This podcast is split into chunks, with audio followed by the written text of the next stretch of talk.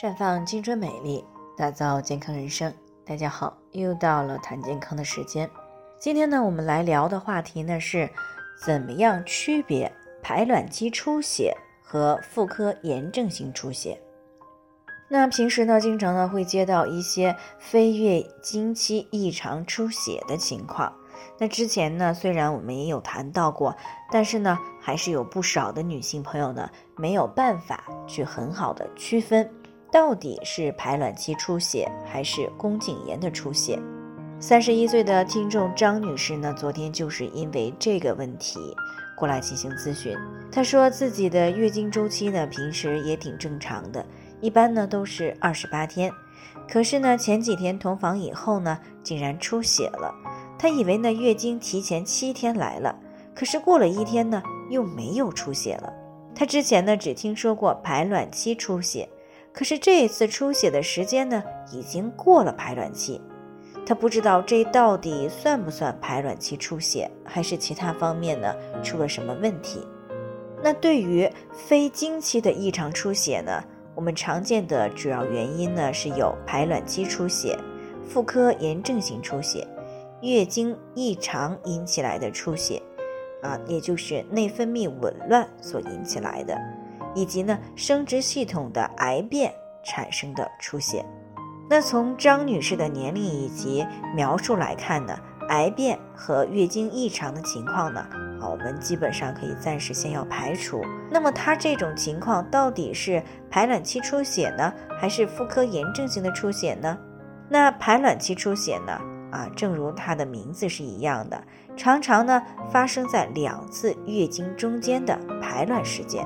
也就是雌激素呢，在排卵前后呢，发生了一个剧烈的变化而引起来的，是内分泌不稳定的一种表现。那一般呢，它的出血量呢是不大的啊，两天左右呢就不再有出血了，而且呢，与同房呢可以说是没有直接的关系。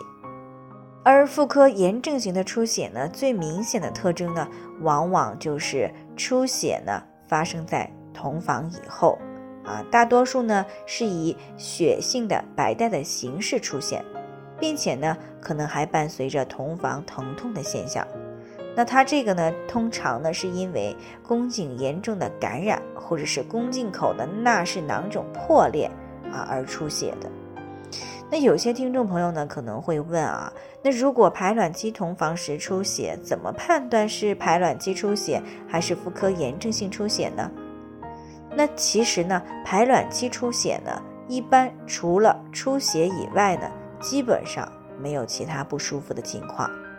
但是妇科炎症性的出血呢就不同了，它除了出血，往往呢可能还伴随有同房的疼痛、下腹部的坠胀、外阴的瘙痒，以及白带增多、有异味等一些现象。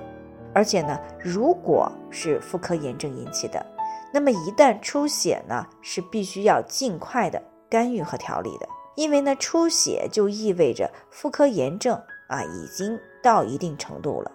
而排卵期出血呢，如果是第一次出血，而且很快出血的情况就又消失了，又没有其他不舒服的现象，那么可以在下一次月经以后呢再来观察一下，看还有没有排卵期出血的情况。那如果没有了，可以暂时不用管它，调整一下生活饮食作息就可以了。但是如果连续两次，或者呢断断续续出现了好几次，那么就需要来进行干预了。比如说呢，使用一段时间的芳华片来进行平衡内分泌。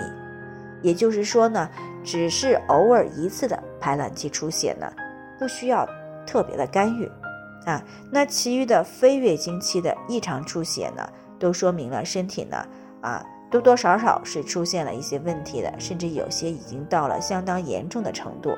那么这个时候呢，都是需要及时的去进行干预的。那最后呢，还是要给大家提个醒，每个人的健康情况都不同，具体的问题呢，我们要具体分析。如果你有健康方面的问题想要咨询的，可以关注微信公众号“普康好女人”，添加关注以后呢，回复“健康自测”。健康老师呢会针对个人的情况做系统的分析，然后呢再给出个性化的指导意见。这个机会呢还是蛮好的，希望大家能够珍惜。今天的分享呢就先到这里，我们明天再见。